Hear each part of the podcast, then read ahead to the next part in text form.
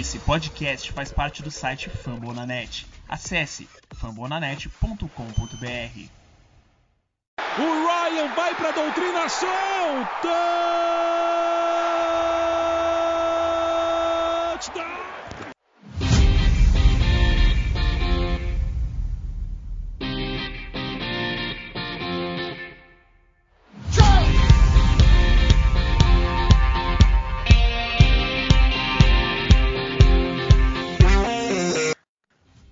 Olá, amantes da bola oval, salve na Sunrise Up. Preview da semana 2, acho que um dos previews mais complicados de se fazer da, da temporada. Por mais que seja da, somente na segunda semana, acho que é tranquilo falar que esse vai ser um dos mais complicados aqui de defender o, o lado de Atlanta. bom, com transmissão da ESPN, para quem quiser assistir, o Atlanta Falcons vai a Tampa visitar o atual campeão da NFL, os Buccaneers. O jogo vai ser às 5h25, no horário de, de Brasília. E é isso. Hoje, para tentar procurar caminhos aqui para vitória, eu, Jones e Thiagão vamos comentar um pouquinho sobre o jogo e quais os aspectos a gente acha importante aí a Atlanta, é, os caminhos, né, para Atlanta buscar a vitória. E aí, galera, como é que vocês estão? Fala Vitão, fala Tiagão, e aí pessoal? É, vamos aí debater um pouco desse jogo aí, um jogo bem difícil, Acho que talvez, como eu já falei no último podcast, para mim o jogo mais difícil do calendário. É, mas vamos ver aquele, aquele fiozinho de esperança no fim do túnel, tentar ver um ponto que talvez o Falcons possa surpreender, mas vai ser um jogo bem complicado. Fala, fala aí, rapaziada. Pô, Thiagão aqui de volta. Sei que eu não tive presente nos últimos episódios, queria até me desculpar, mas infelizmente a gente não, né, a gente faz o podcast mais como um, um hobby pra gente e, pô, tinha diversas questões aí para resolver que não pude estar presente com o pessoal, mas, pô, queria agradecer a todo mundo que continua acompanhando a gente e tal. O podcast ficou um tempo parado aí e agora eu tô aqui de volta com vocês. Queria, pô, é, é uma satisfação, né? Infelizmente o time não, não tá muito bem, mas como eu tava comentando com o pessoal que era meio que uma tragédia anunciada, né? Porque diversos problemas aí que o pessoal já comentou nos últimos episódios, mas uma satisfação que tá de volta e vamos aí para comentar e falar um pouquinho sobre esse próximo jogo aí do, do Atlanta. Bom, galera, então é... acho que a gente pode dar uma recapitulada breve né, na semana 1, como foi o confronto com os Eagles, e ver o que, que isso pode impactar na, na partida agora da semana 2, nesse clássico de divisão. É, a gente sabe que a semana 1 acaba tendo muito exagero, né? Acho que a gente, quando estiver lá no meio de temporada, lá pela semana 9, 10, a gente pode olhar para trás e ver alguma, algum exagero absurdo que a gente acabou comentando, mas faz parte, a gente tem que comentar o que a gente está vendo, é, a gente não está no dia a dia ali, a gente acaba que a nossa base acaba sendo somente a hora do jogo para avaliar o desempenho dos jogadores, então a gente tem que acabar comentando o que, o que a gente vê na partida.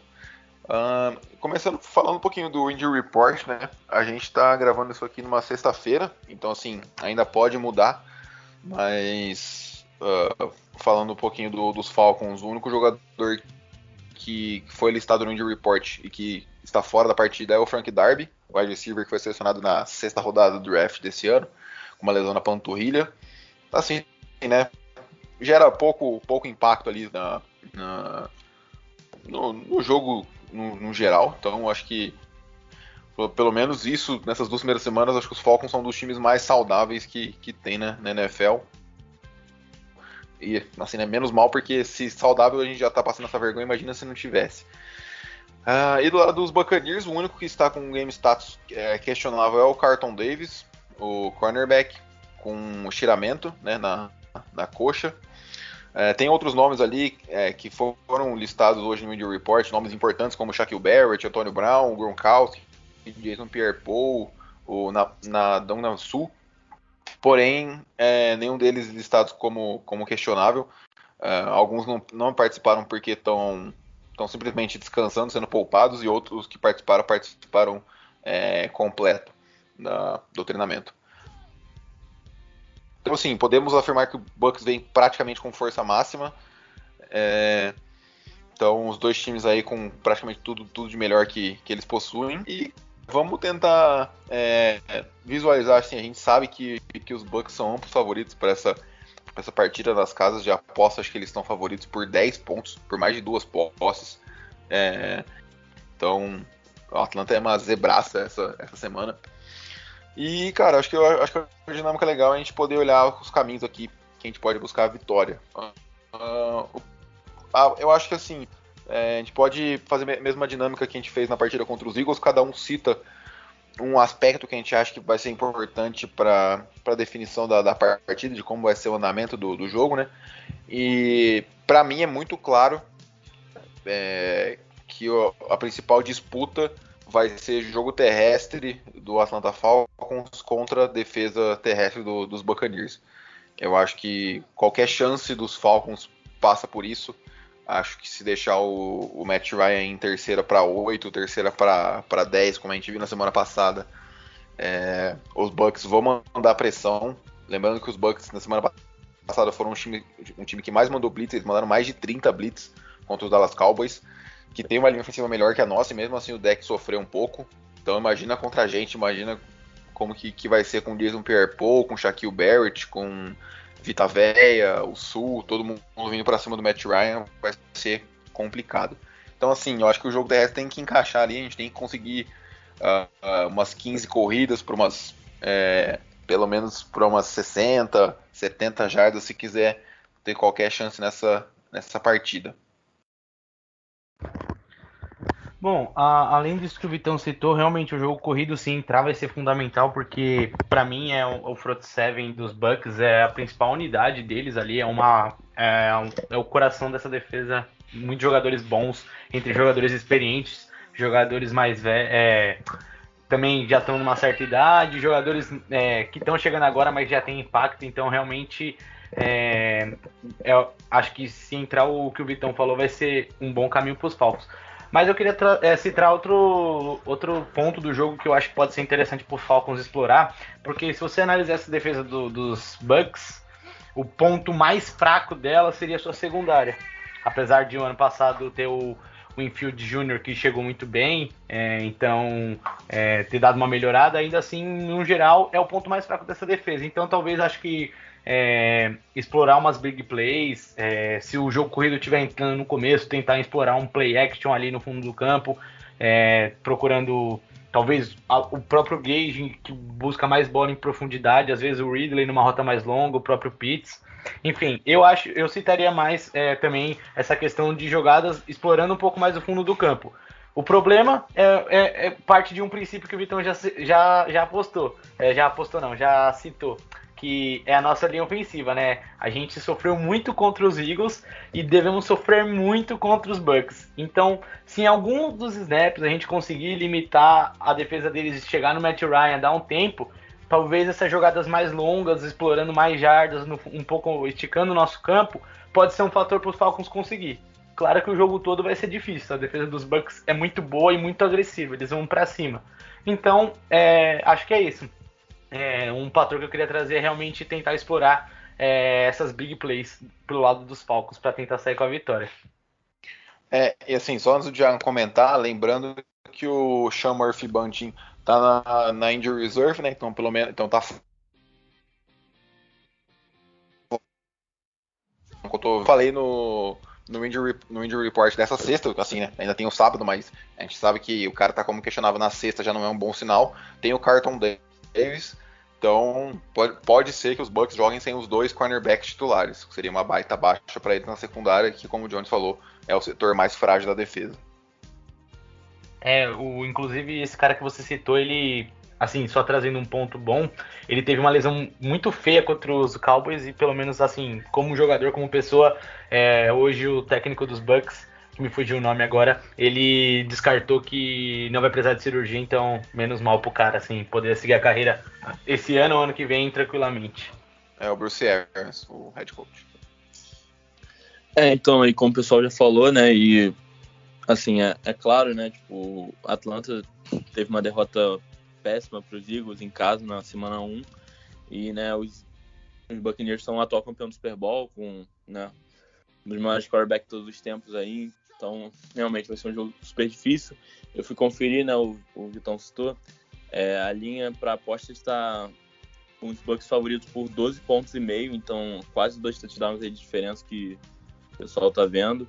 É, eu não, né, não seria nenhuma surpresa, mas eu acho que depois de, de, da semana 1, né, o Walter Smith tem que assim, ele tem todo o material, né, para estudar do time do Buccaneers, tanto do ano passado quanto esse ano, porque é basicamente o mesmo elenco, né? O time voltou com 22 jogadores titulares que ganharam o Super Bowl. Então, tem tudo, tem tudo isso aí para analisar, além da semana 1 contra os Calvos. E, né, o nosso jogo para basicamente pegar e fazer tudo diferente agora, né? A gente a nossa linha ofensiva, como o Jones falou bem, a gente foi, né, foi uma atuação pífia contra contra os Eagles, parecia que era jogador de high school contra universitário, contra jogador da NFL e ficou né, muito, muito feio pra gente. Eu realmente espero que a gente consiga corrigir ou pelo menos aproveitar, sabendo que eles têm a superioridade né, no front seven deles com relação à nossa linha ofensiva e tentar elaborar jogadas para que a bola saia mais rápido das mãos do Ryan. Eu acho que um, um, né, um X-Factor aí, né, um diferencial do nosso time pode ser o Kyle Pitts, contra os Buccaneers, né? O para quem viu o jogo contra os Cowboys, tanto o Dalton Schultz quanto o Blake Jarwin tiveram uma partida assim tranquila quando ele, né, quando a bola foi lançada na direção deles, eles conseguiram fazer uma jogada ali no meio da defesa dos, dos Buccaneers, então acho que a gente pode tentar se aproveitar disso, né, sabendo que o, o Pitts, né, tem uma envergadura muito boa, né, um jogador basicamente é imenso, né, pra, até para a posição dele, né, que é tight end. Então acho que a gente tem que saber se aproveitar disso também. E como o Vitão também falou, estabelecer o jogo corrido, que eu acho que vai ser bastante difícil, né? Tendo, né, como a gente já falou aí algumas vezes, o front seven deles é né, o melhor da liga, provavelmente, assim, de cabeça não consigo pensar em alguém, nem, ou um front seven que chegue nem perto. Mas vai ser um jogo bastante difícil. Mas tratando-se de clássico de divisão, eu também não ficaria surpreso se a Atlanta conseguisse manter o jogo próximo, conseguisse uma liderança em algum momento do jogo.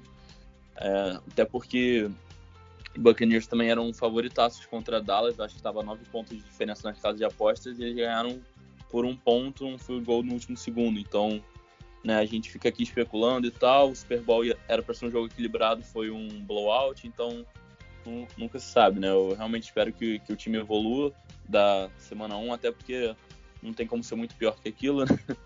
Então acho que agora só tende a ir para cima. Eu, eu, quero ver como é que vai ser a participação do Gage também, porque ele não teve nenhuma recepção na, na primeira semana e né, ele é o nosso segundo wide receiver atrás do Calvin Ridley. E um sinal de esperança também, né? É olhar a stat line do Amari Cooper na semana 1, foi muito, muito bem, né? Foi o melhor wide receiver, inclusive, no Fantasy na semana 1.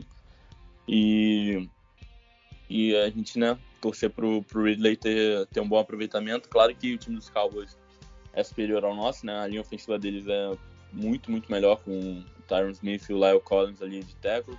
E eles, detalhe, estavam sem o Zach Martin também. O Zeke é muito melhor que o Mike Davis. E o deck hoje é um quarterback superior ao Matt Ryan, né?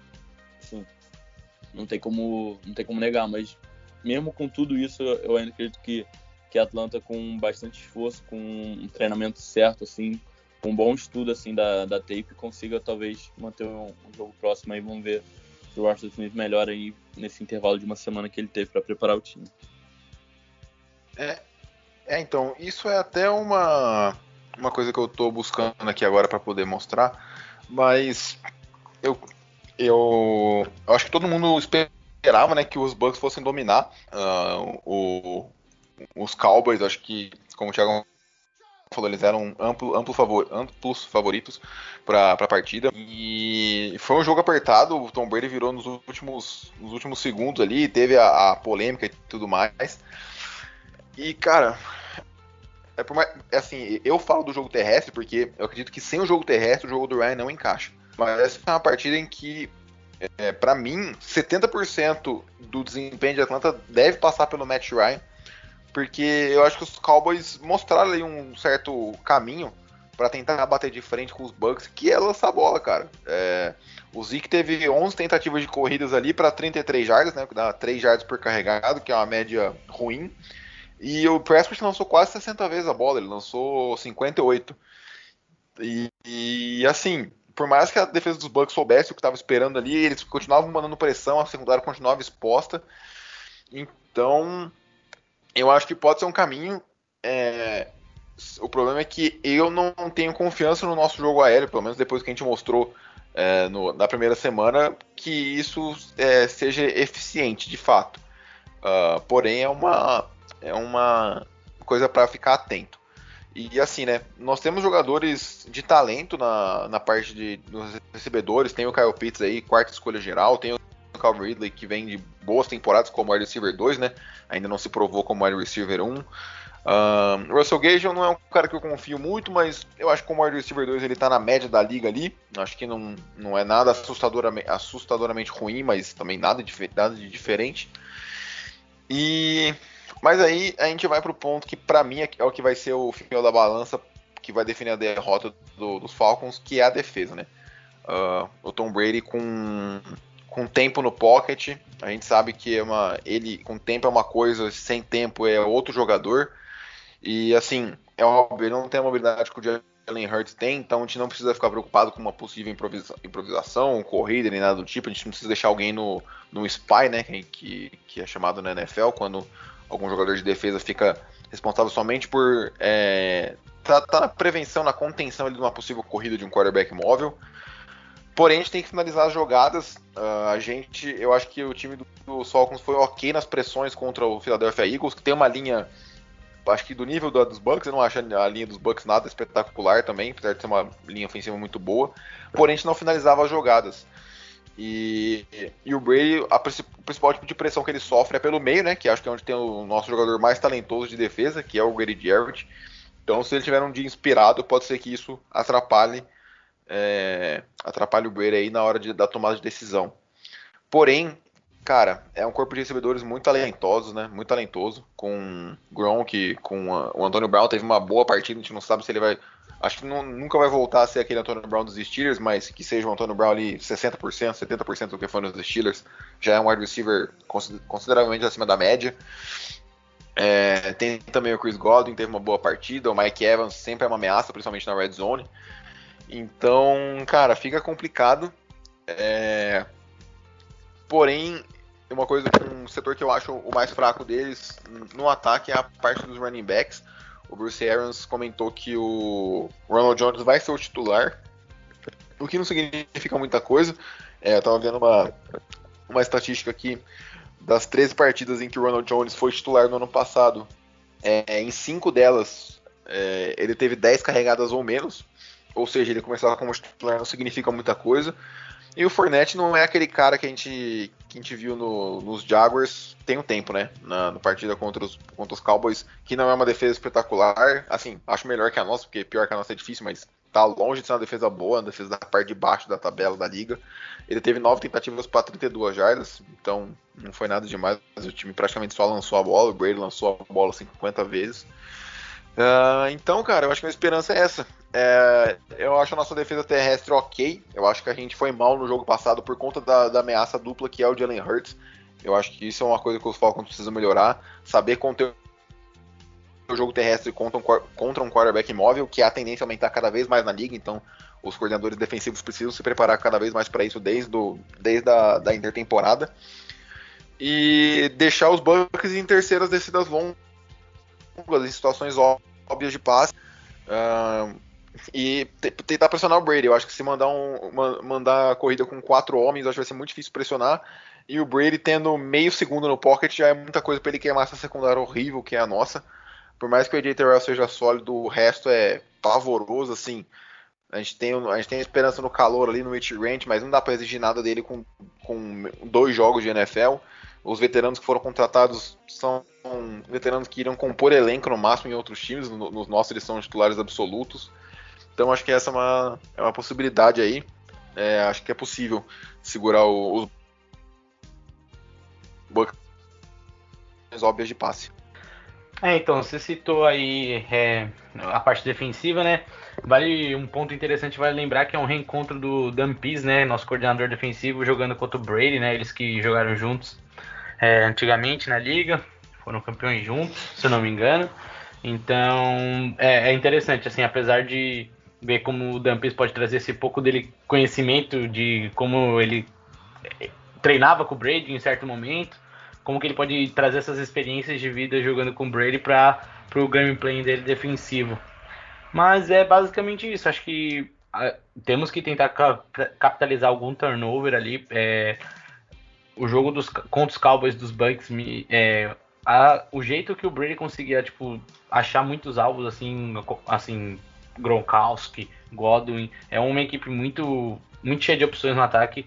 É, então, deixar o Brady passar a bola vai ser muito arriscado. Então, é tentar às vezes forçar ele um pouco um jogo corrido mesmo. Né? É, o Fournette e o Ronald Jones já tiveram bons jogos na NFL, mas assim, eles estão no momento que nenhum dos dois é titular, então acho que é, só se um dos dois tiver uma tarde iluminada para causar algum impacto mesmo. Mas o, o, o, o negócio é tentar achar aquele turnover, que seja numa interceptação é, ali contra o Brady, ou em algum forçando um fumble, é, alguma, é, mas hum, fora isso eu vejo a defesa sofrendo bastante, assim, é, apesar de, de, porque apesar de tudo, acho que o ataque, se a defesa não, não tiver reação, por mais que o ataque esteja num bom dia, as big play entrem, é, realmente vai ser difícil é, bater de frente com os Bucks. Então acho que é isso, a defesa vai ter que tentar começar a mostrar se realmente ela vai ter uma mudança, assim, lógico, é um jogo difícil contra os Bucks, mas é, é um jogo chave até para a gente começar a pegar um pouco mais de esperança com essa defesa. É, então. Com relação ao Ronald Jones e o Fournette, né, que vocês já comentaram aí, nenhum deles é titular absoluto e tal. Por mais que o Bruce Arians tenha anunciado o Road como titular nesse jogo, eu acho que o Fournette apresenta uma ameaça um pouco maior para nossa defesa, porque o Atlanta já tem uns 3, 4 anos que a gente vem apresentando muita dificuldade em, em cobrir o running back que, que recebe passe, né, que é um papel que o Fournette tá, tá exercendo aí no, nos Bucks, pelo menos foi assim que ele fez no primeiro jogo. Mas além do Fournette também, né, tem o Giovanni Bernard, que esse sim é um running back totalmente especializado em receber passe. E eu acho que a gente tem que ficar esperto para esse tipo de jogada, porque os três são capazes. O Rojo eu não acho ele um running back tão bom, mas a gente também não pode, assim, desconsiderar, porque ele, ano passado teve um jogo que ele, se eu não me engano, correu 190 jardas contra os Panthers. Então ele é explosivo e é aquilo, né? Se o Rojo na, na primeira semana ele sofreu um fumble e né, foi muito, muito mal no jogo, aí foi pro banco e, né, por isso que o Bruce Arians anunciou ele como titular essa semana, né, porque teve essa situação no primeiro jogo. Mas é aquilo, se for para ele ter um jogo bom, provavelmente vai ser contra a nossa defesa. Então, é, eu realmente espero que a gente consiga é, ir bem contra o jogo terrestre, né? A, é a esperança aí, né, com o Gray Jarrett. E, além disso também, falando já do, do Jarrett, eu, eu tô curioso para ver como é que vai ser ele contra o, o Ali Marpet, né, que é o o guard do, dos Buccaneers, que é um dos melhores da liga. Então vamos ver se, se o Grady vai conseguir ganhar um pouco desses confrontos ou se ele vai ficar mais em cima do Alex Capa para aumentar as chances dele de, de passar, né? Eu imagino que, que vai ficar ali o Ryan Jensen, né, que é o center, junto com o Alex Capa ou o Marpet, né, dobrando no Jarrett e o resto da nossa linha defensiva tentando chegar no Brady. Mas é aquilo, né? Hoje, apesar da nossa secundária ser péssima, eu ainda acho que o pior setor do. Né, o pior grupo de, de posição assim dos Falcons hoje é o Ed Rusher, né? O pessoal que vai atrás do quarterback, assim, né? Dante Fowler é o, é o nosso melhor e. e daí, Isso daí diz muito. Isso diz muito. É, daí pra e passa longe do cara então... que ele era uns anos atrás, né? É. Passa longe. Enfim, é, a única temporada realmente boa do Dante Fowler foi jogando lá do Aaron Donald e aí, pô, sinceramente até, até eu, mas enfim, é porque acho que a Atlanta também viu o ano bom que ele teve com o Rams. Ele foi terceira escolha geral no draft dele, se não me engano, 2015. E aí, né, encheu os olhos, a gente acabou trazendo ele pro time, mas eu, na época, eu já não gostei muito. Quando a gente trouxe ele, hoje eu gosto menos ainda.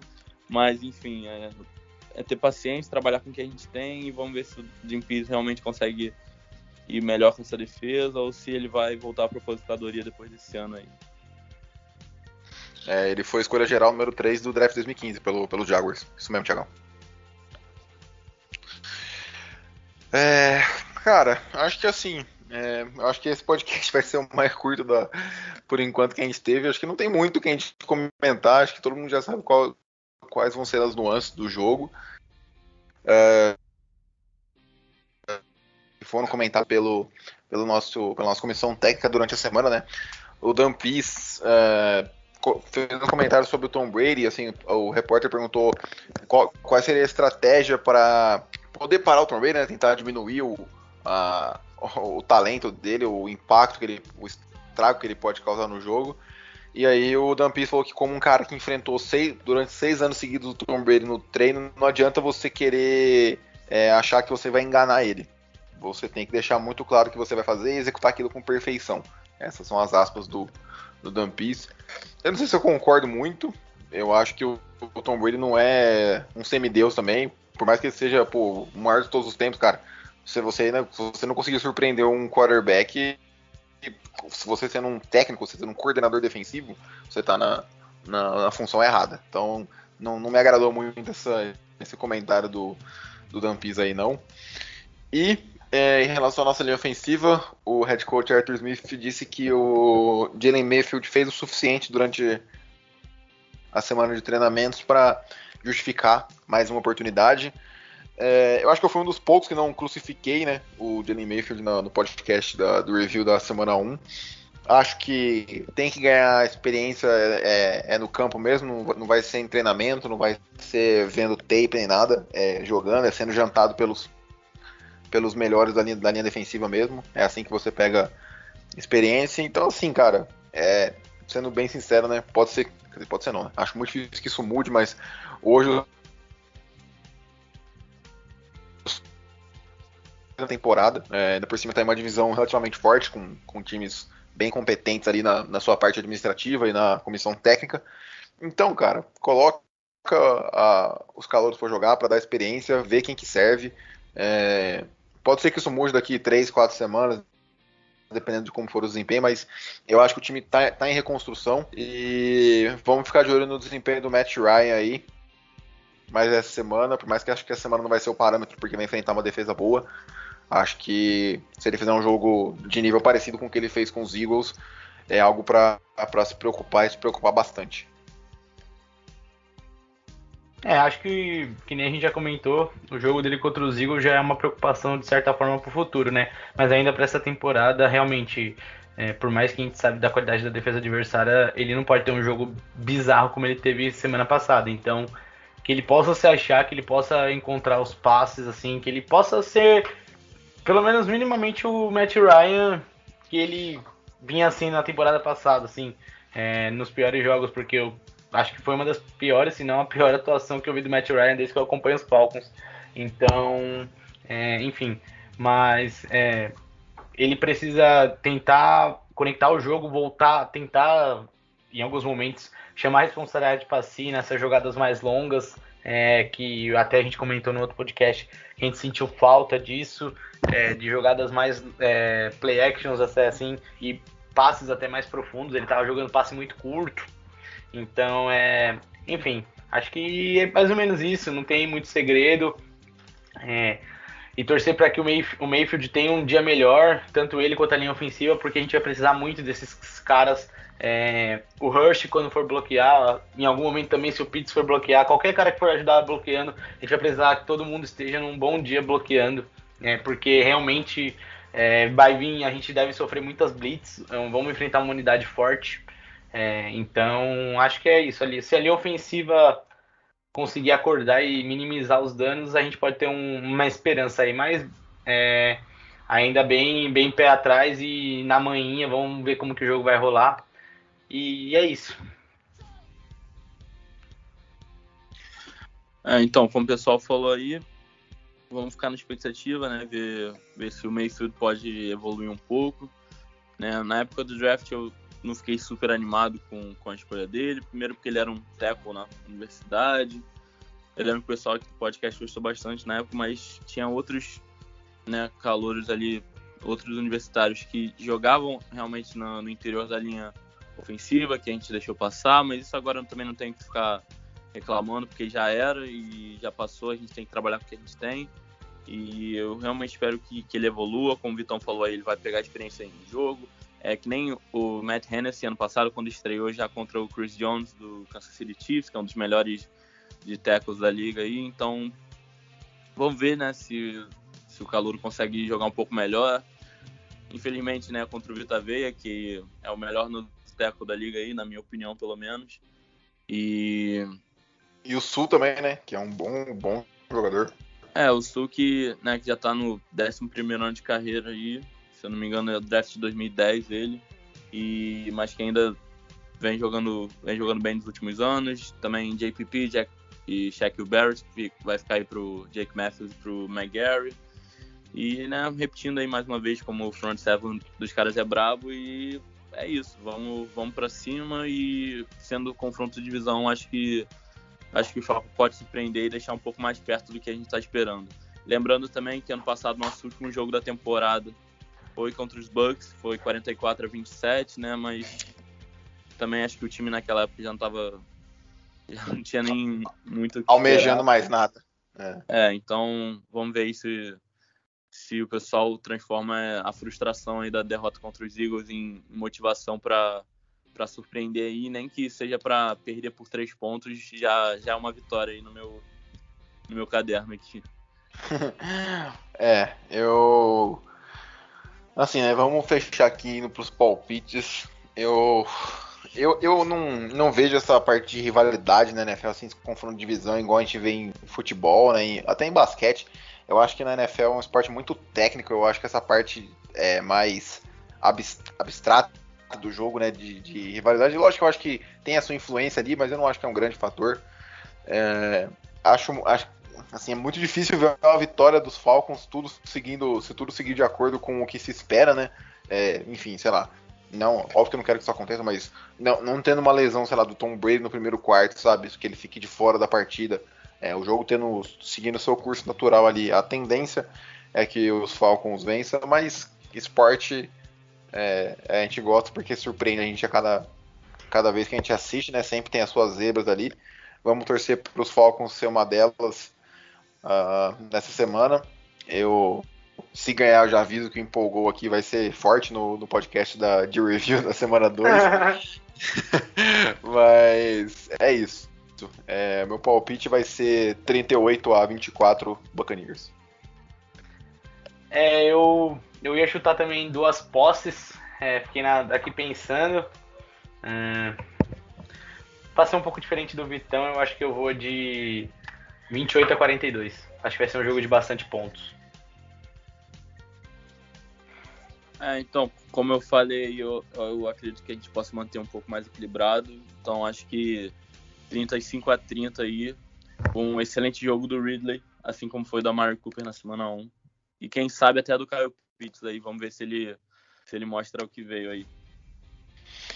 É isso, acho que esses vão ser os pontos interessantes para comentar, né? Acho que a amostragem é muito, muito pequena ainda, um jogo só, acho que com duas partidas é, já consegue ter uma noção melhor de como que a gente pode se preparar pro, pro restante da temporada. É, então é isso, galera. Agradeço pela audiência de todos aí.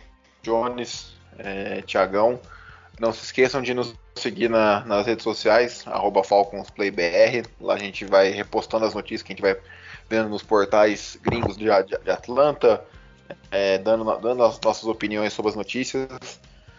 E é isso, pessoal. É, agradeço aí mais uma vez a audiência de todo mundo. Semana que vem estamos de volta com o review da semana 2, analisando aí o desempenho da equipe nesse confronto divisional. Obrigado a todos, um abraço e tchau.